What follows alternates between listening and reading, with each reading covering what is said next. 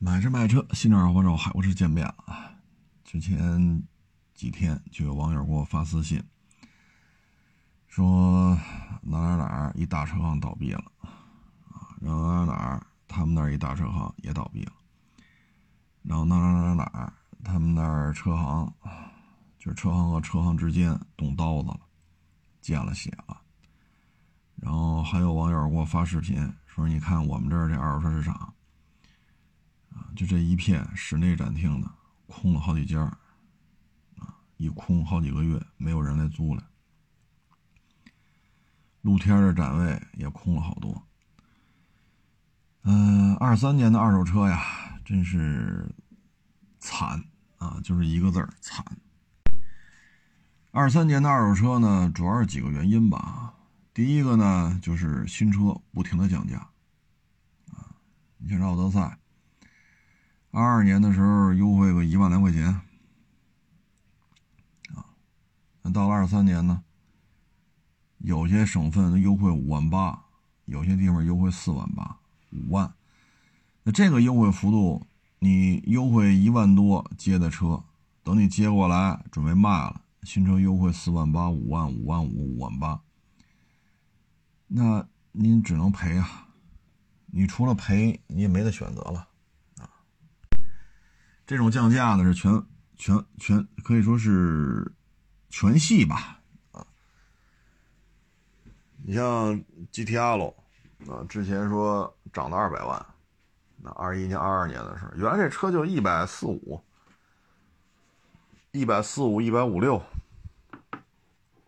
啊，大概就这个价格吧，有波动啊，咱就就取个整吧，一百五。然后戴口罩那两年涨到二百，就有人囤这个。结果呢，去年 GTL 这价格也绷不住了，咔咔降，那可不是三万五万的降。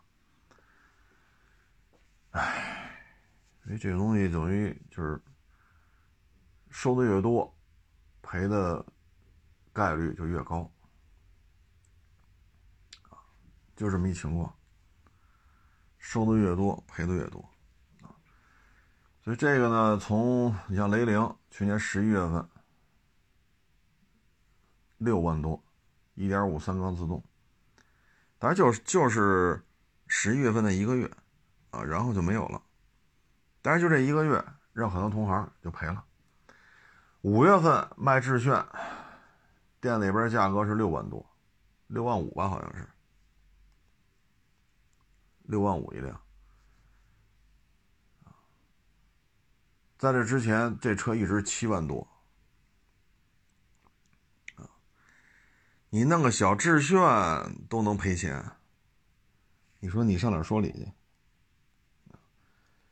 所以就这个车的价格波动啊，就没边儿了，啊，没边儿了，啊，你总不能说致炫、雷凌算豪车吧？这跟豪车这哪儿都沾不上这。像 GTL，二二年二百，去年一百八十五，一百八，一百七十五。现在呢 GTL 很多经销商就卖到一百五十八、一百六，一百五十八、一百六、一百六十二，现在就卖这价。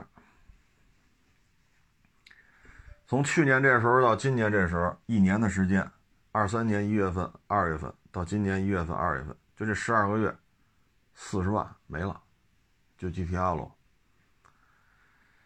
所以这对二手车的冲击是非常明显的，啊，非常非常明显。所以二三年摆一大堆车的，你要想盈利极其困难，你必须是以最快的速度给怼出去。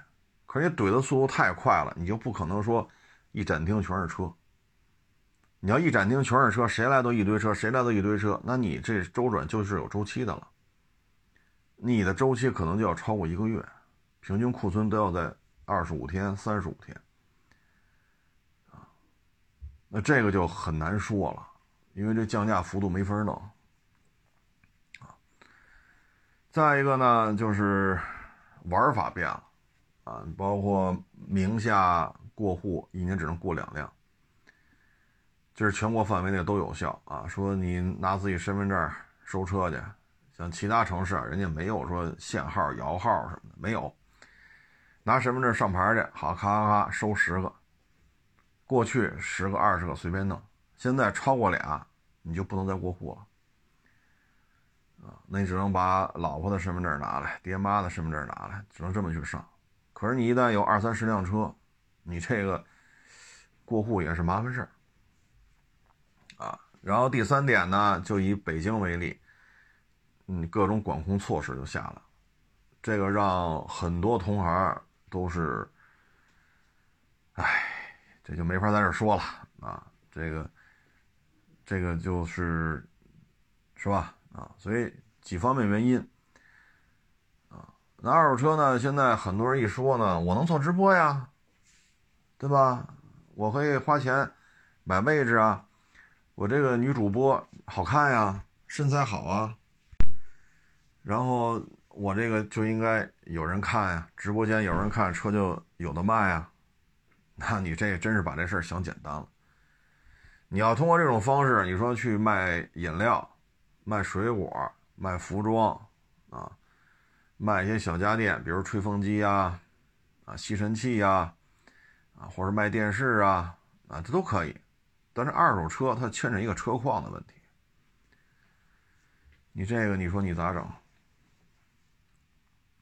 很多人对二手车的认知就是我只要会编段子，我只要直播间的人多，对吧？花钱买位置、买直播间人数都可以花钱买的，那我这二手车买卖就行了。但是你没有考虑一个问题：二手车的核心价值、核心竞争力是车况。否则的话，你一年三四十起诉讼，全是车的事儿，你还想挣钱，对吗？全是车的事儿，低配当高配，对吧？泡水车当没泡水的卖，啊，营运车改改，就非营运改成营运，营运改成非营运，然后你这么把这车往外卖，那人不找你麻烦呀？我们这就遇见过，我不能说什么牌子车啊，那车大概能给个五十吧，四十大五十迈，就这一块我们一看手续，汽车租赁有限公司的，你这车，这这就不是一正常价了呀。再说您这车，钣金修复不止一次啊，新是挺新的，那这车可给不上价，别人高价收走。临到过户前不让买家看手续，就跟你说一手户。那你要这么卖，我们也可以给高价啊。可是这后边是有，是会有报应的呀。因为你这是某某某汽车租赁有限公司的户头啊，这个户头就会影响价值，而且对于这种当年办下来也差不多一百个的车，这你不跟人说，像这种准新的。而且你这车修复不止一次啊，你让我们怎么理解？好，人家出个价，临卖之前不让买家看手续，就跟说一手户，过完户再给你。这这这样的玩法我们不敢，人家敢。所以他的认知就是有直播就有一切。有直播就能摆平一切。一旦你认知到这种程度了，那你就是离出事就不远了。唉，所以说这个亏损主要就是降价幅度太大，降价频率太快，再加上相关的管控措施，导致你经营起来你会发现比较困难，啊，比较困难。那二四年，我觉得还是控制好周转速度吧。啊，控制好周转速度。你像我这儿很多车就批了，就不卖了。即使留着卖了，也很少很少说放一个月以上。去年这一年说在手里放一个月以上的也没几辆，基本上三五天，个把星期就出了。去年你说超过一个月以上库存的时候非常非常少，可是你一旦说放五十辆、放一百辆，那你这速度就快不了。去年的亏损额主要就是三月份吧，像手里有个一百辆车的啊，假如说新车，别说新车，假如说你二手车，呃，预售的价格平均下来就是十万块钱的，啊，有几万的，有十七八万的，二十多万的，但平均下来可能十万到十五万之间啊，平均客单价。那手里的这种车，你要有一百五十辆，那三月份一个月亏损啊，一个月亏损五十万起步，就这一个月。唉，如果你说价位比较高，你的客单价二十五万到三十五万之间，也就二十大三十迈，平均客单价都是这个。三月份一个月说一百五十辆车，一百万起步，啊，一百辆起步。所以这里边我觉得现在的玩法就是什么呢？我规模，我的规模必须做大，我不能做小，啊，显得我这个气派，显得我这牛，啊，显得我这个，显得我那个。你这么弄呢，也无可厚非，啊，也无可厚非。但是这里边牵扯一问题，就是，嗯。怎么规避这个风险？现在呢，很多人就是借钱融资啊，或者要招股东来，也要把车做的足够多、足够大。那这里牵扯一问题，就是你怎么控制风险？那现在就是形成一种新的思维方式，就是左手规模大，至少五十辆车起步；右手就玩视频、玩直播。他认为左手、右手具备这两种资源。就挣钱了，这就是现在的思维方式啊。那你挣不挣钱，也得看你的周转速度。可是你收来的车，如果都是三五天就出，三五天就出，甚至于很多当天就出，那你就不可能有这么多库存，这是客观事实。一旦你库存多了，说超过一个月的车在你这儿超过三十台，那你这个盈利就会出现很大的风险。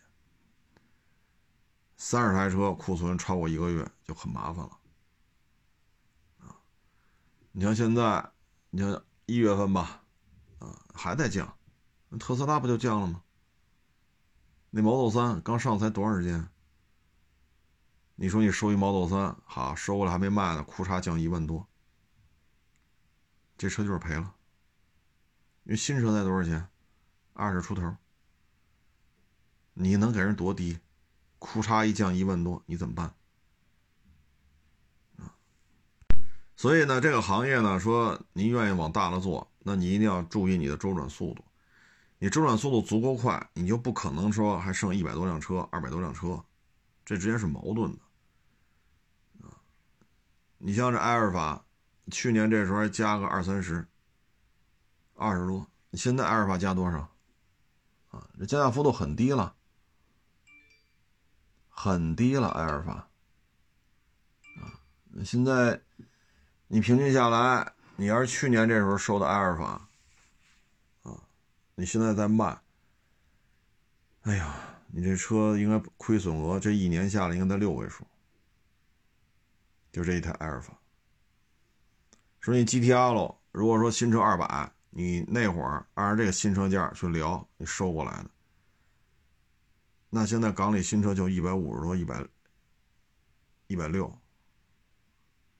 那你按照二百时候收回来的，现在新车假如说一百六，那你这车亏多少我也不好说啊。所以这个就是快销。今年我觉得就是这样，就是看人个人能力吧。像我这水平一般的，我也没那两下子。我也没那两下子，我能说的就是，反正尽量是压缩库存规模，提高周转速度，但这里边也很难呀，啊，也很难，难在哪儿呢？就是提高周转速度，那就是批发，批发就是挣不着什么钱，啊，加个三百五百，那你说这还不够成本呢。你你不干不干，这一天一千多没了。那你干，我这挣三百，那一千多这成本一千多，你挣三百，这他妈还是赔啊？那没办法，爱干不干你可以跟家躺着躺一天，跟家看一天电视，跟家玩一天游戏，反正一天一千多，你爱干不干，爱摆烂爱摆烂不摆烂，爱躺平不躺平，没人管，没人管。所以就这种事情很多。那你说是挣没挣？挣了呀，挣三百啊。那你挣钱吗？一千多减三百，你是赔了是挣的？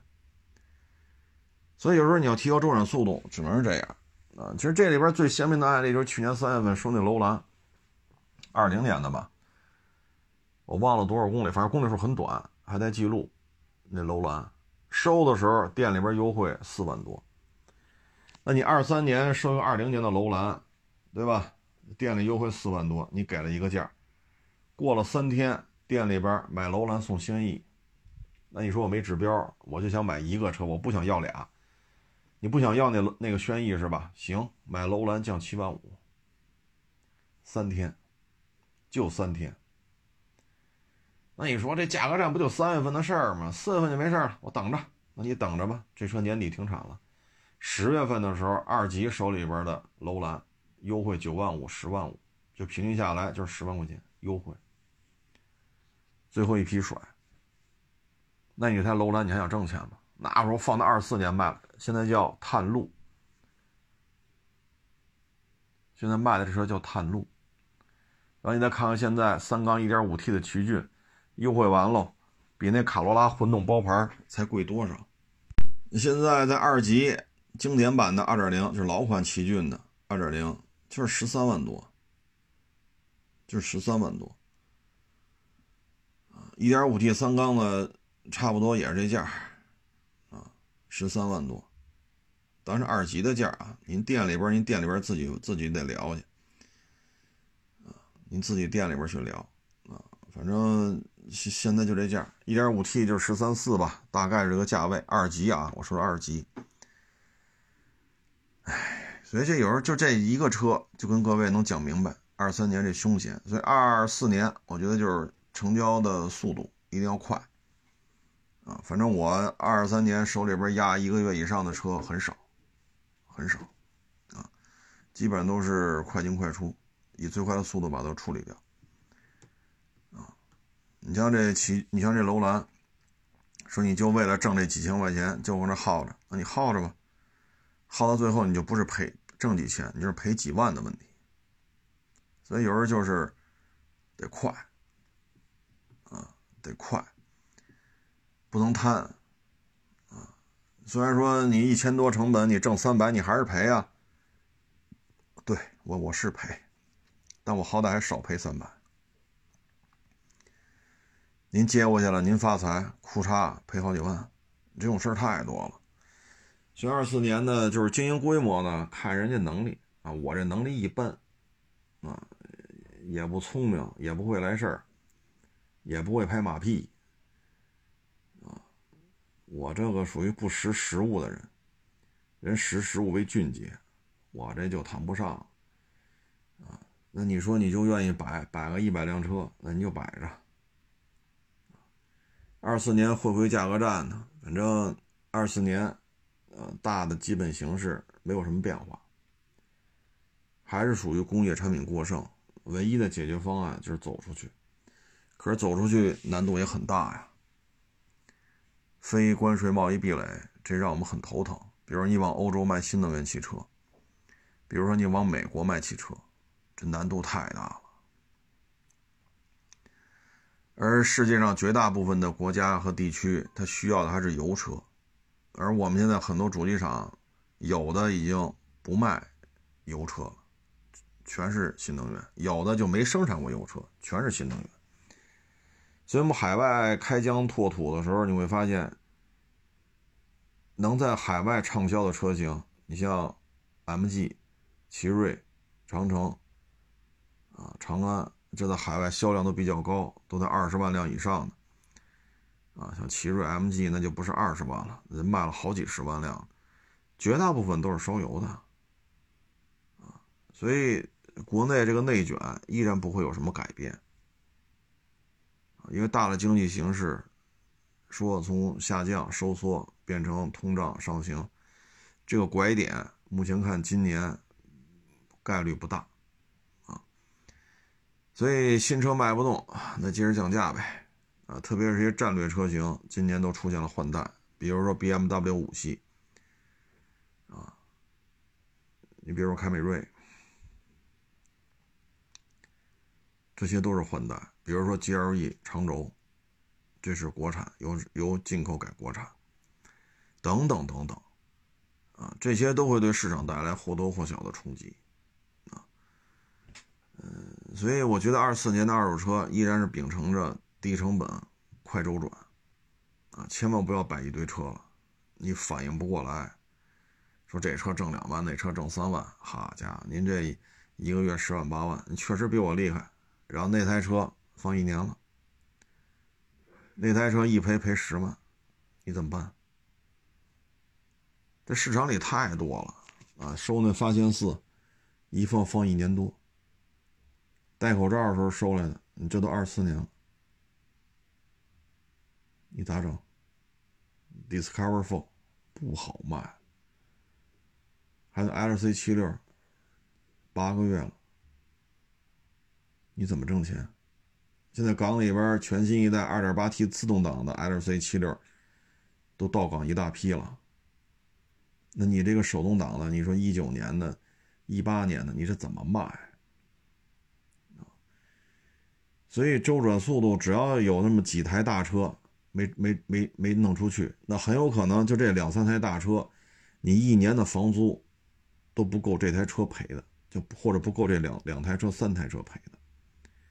你算账说今年卖出去的车我全挣了，我就这么牛逼。但你一看，你这一超跑放两年。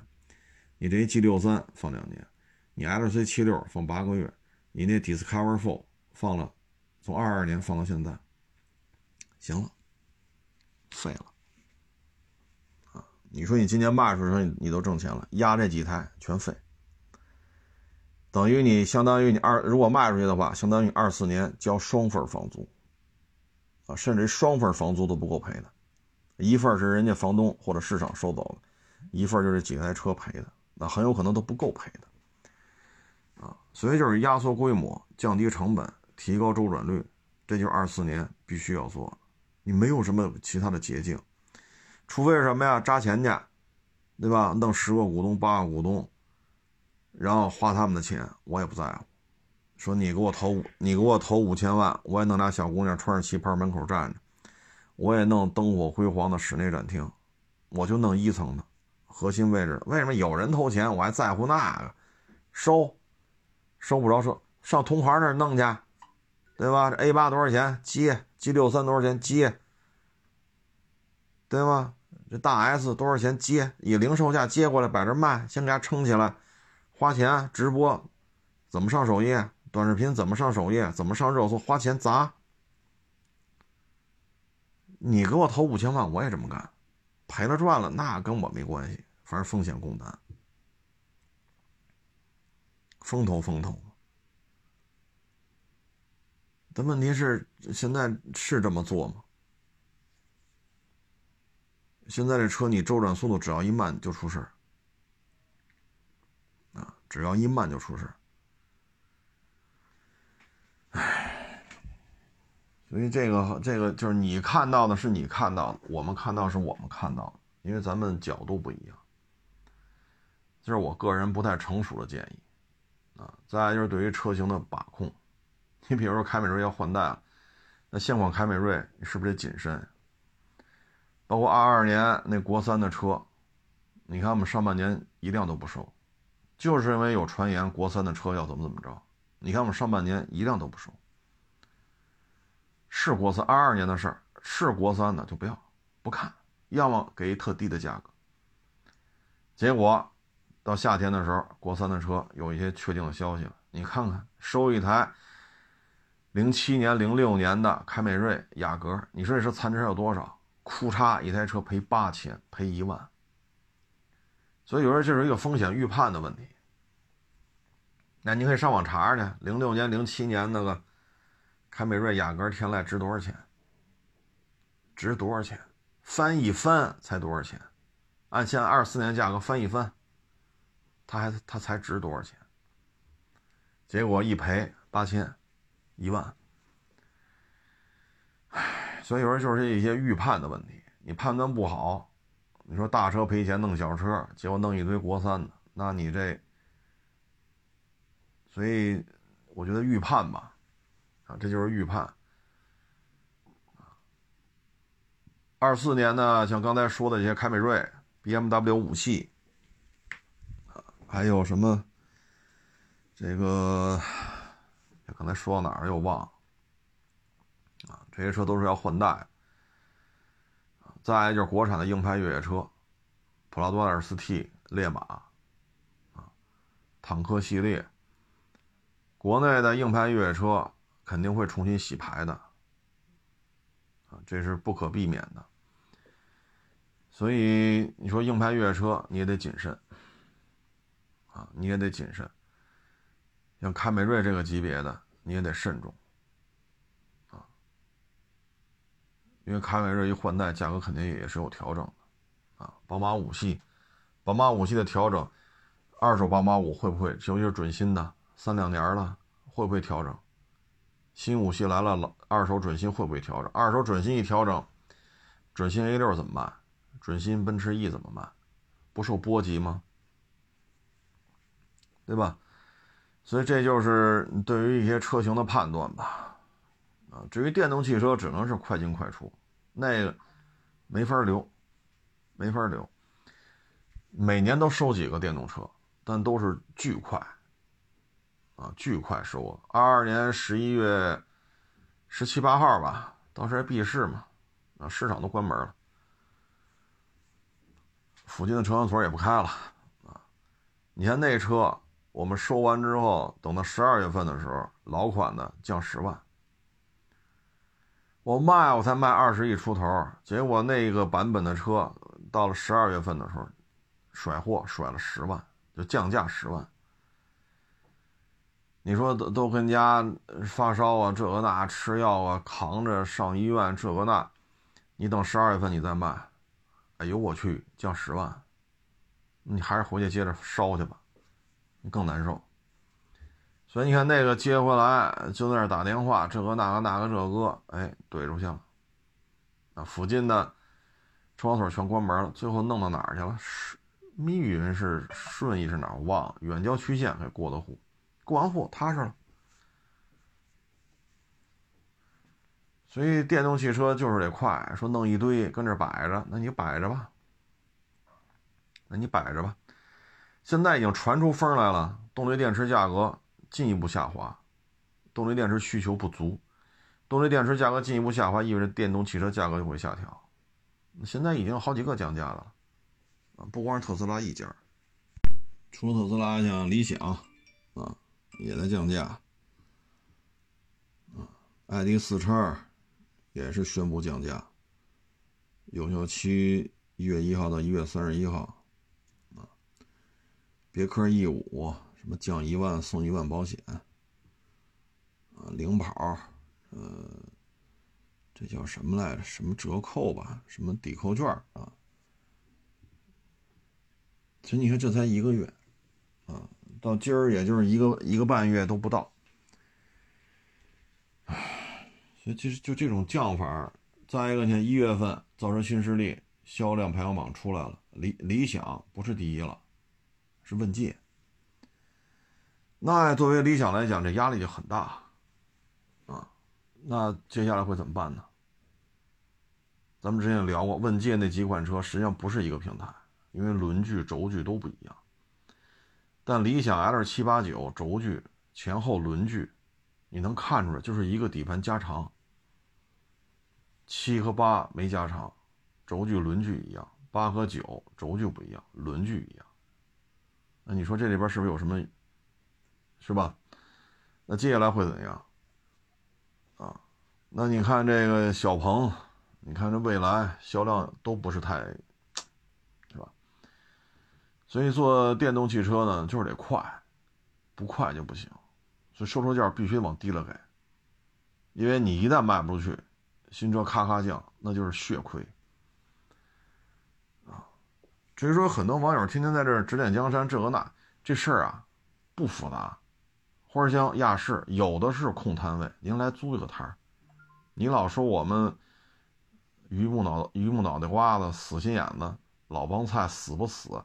那您来，我们该死你该活，你租个摊儿，弄五个车位十个车位，你全摆上电动汽车，你给我们打个样，我们天天拿个小板凳，拿着纸拿着笔上您那儿学习去，我们看您一年，您这十个车位的电动汽车，您一年挣多少钱？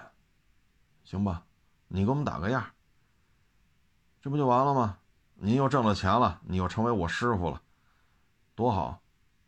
一说海无蛇是你徒弟，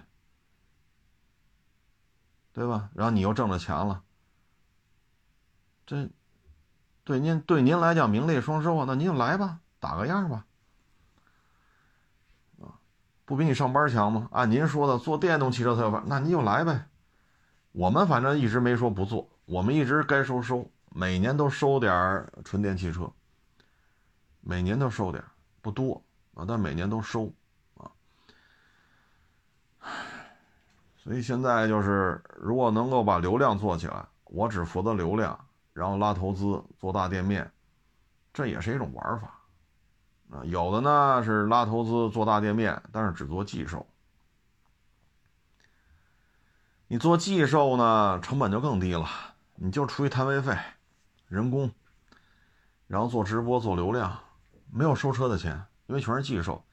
但是寄售这就牵扯一个问题，这车产权是谁的？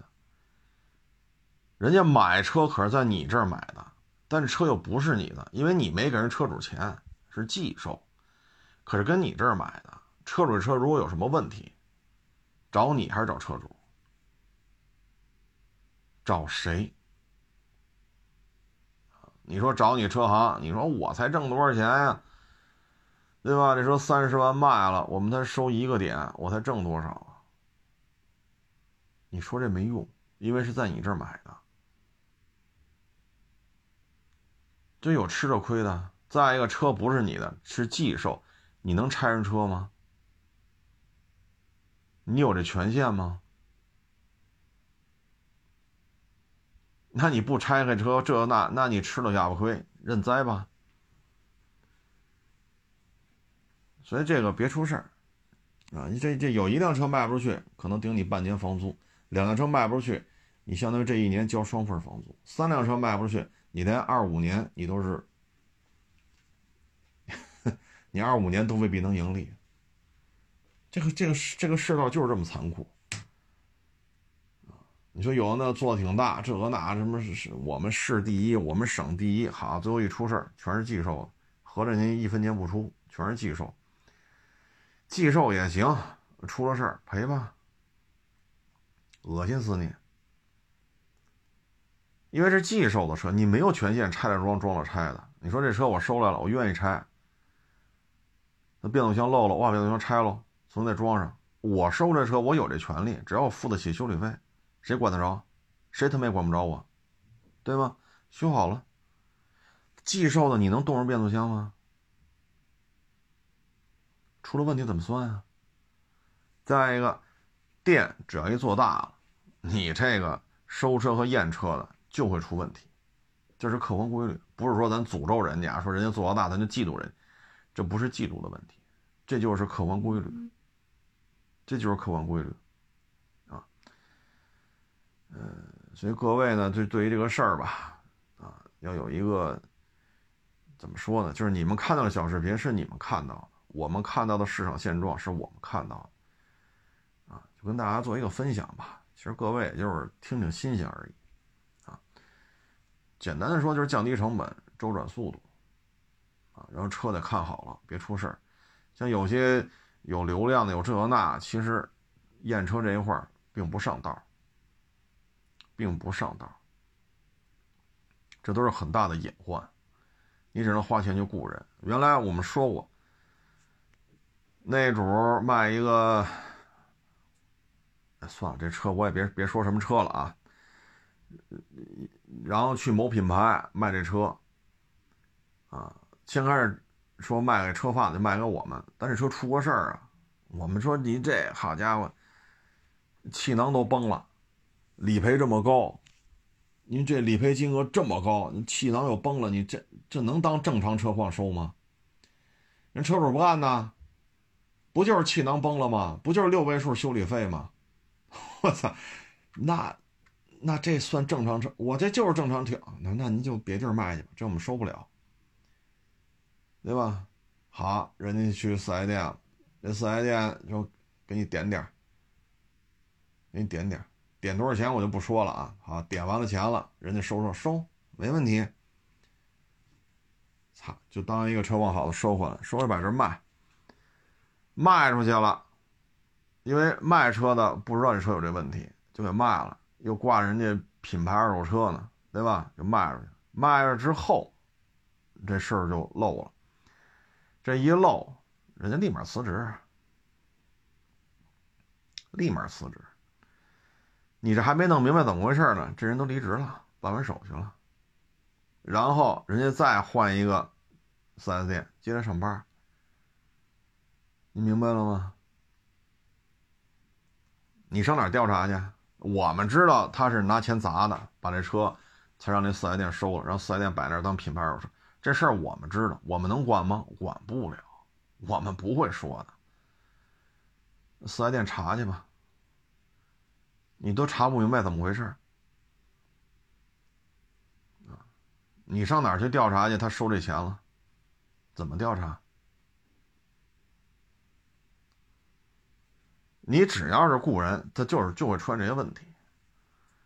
包括有的大车行，好家伙，这车卖多少？得过二百，我操，真不便宜啊！那准新的呀，好，过了两天吧，这车就特价了。啊，打多少折我就不在这说了啊！我就问他，我说这车怎么回事？怎么这怎么隔两天便宜这么老多呀？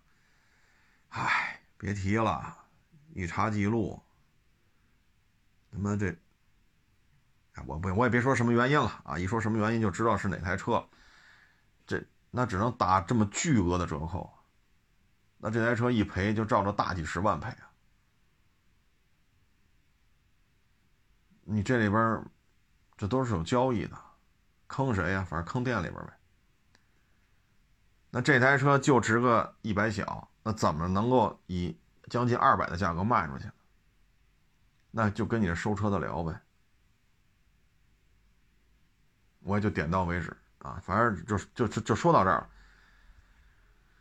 唉，我也不说哪个四 S 店的，我也不说哪家车行的，咱点到为止。你只要这么干。说我这一百个车位、二百个车位、三百个车位、五百个车位，那你就等着出事儿吧。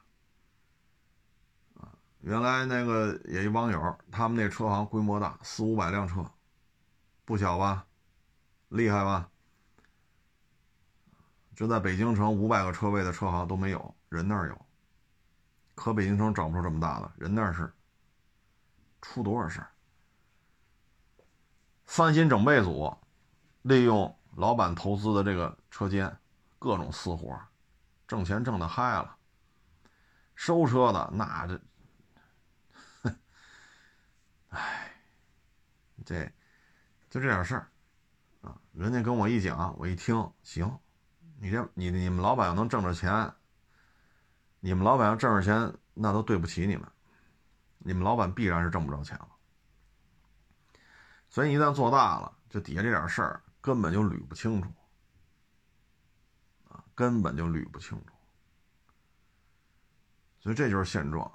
对于那种突然一下说好，冷宫没没干几天啊，小视频直播啪嚓起来了，然后哭嚓，啊，八个车位五辆车，哭嚓改室内展厅，一百个展位，这个那，你放心，这都是外来资本，赔就赔了。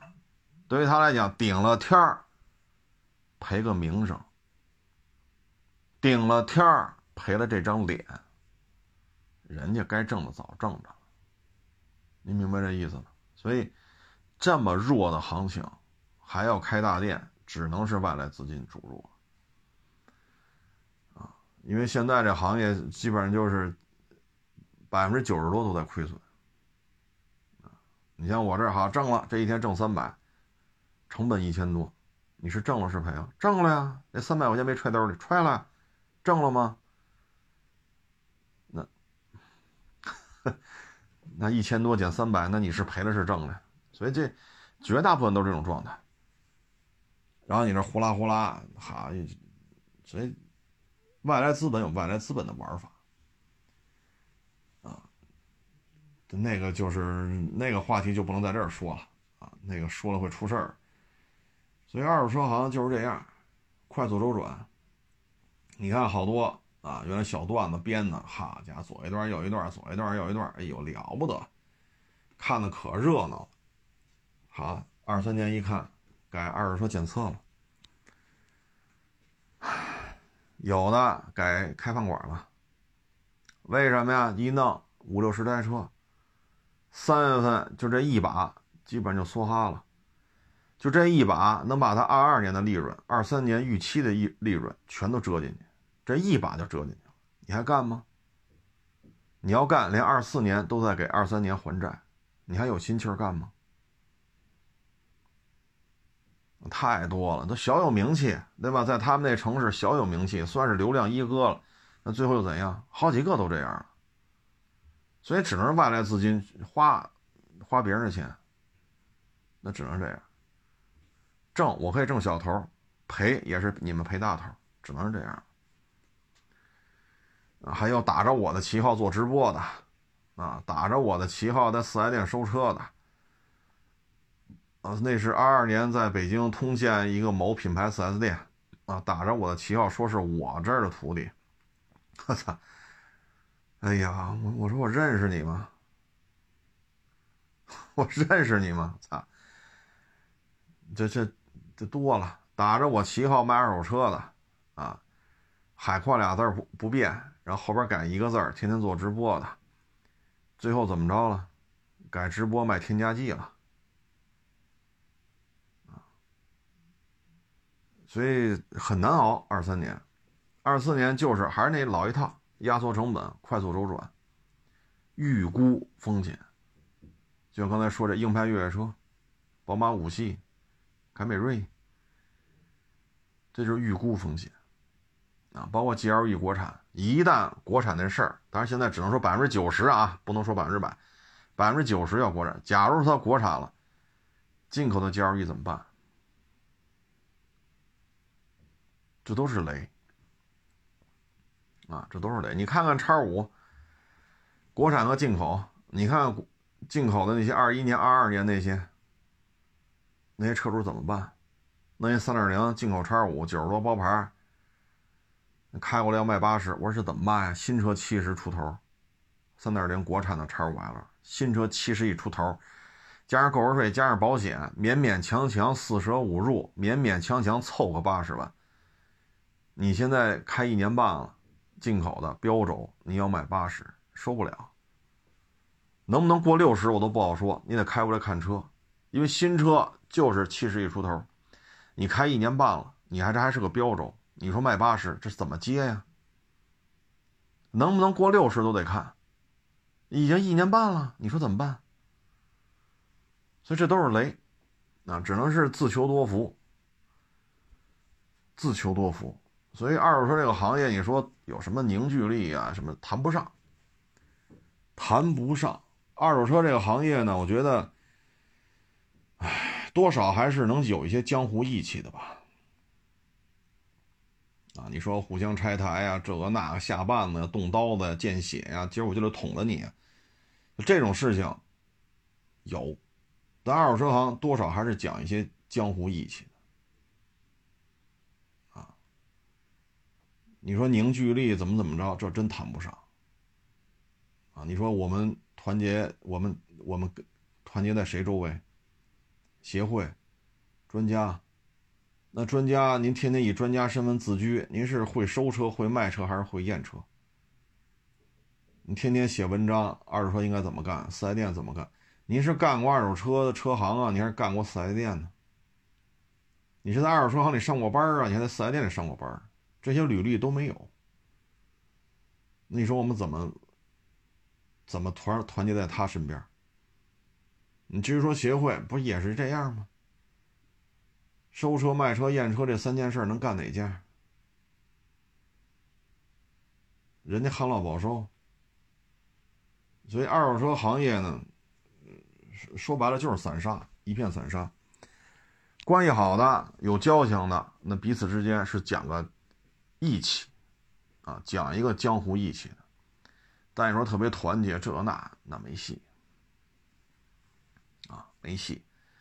这是一个非标产业啊！如果就认定了说啊，我能做直播，我能拉来风投，我哐嚓，我能弄了一百辆车，室内展厅，豪华装修，但凡这么想，二三年赔的概率就是很高。唉这没招啊，这没招。你看去年这时候一二月份，宝马五优惠多少？现在宝马五又优惠多少？去年这时候叉三优惠多少？现在优惠多少？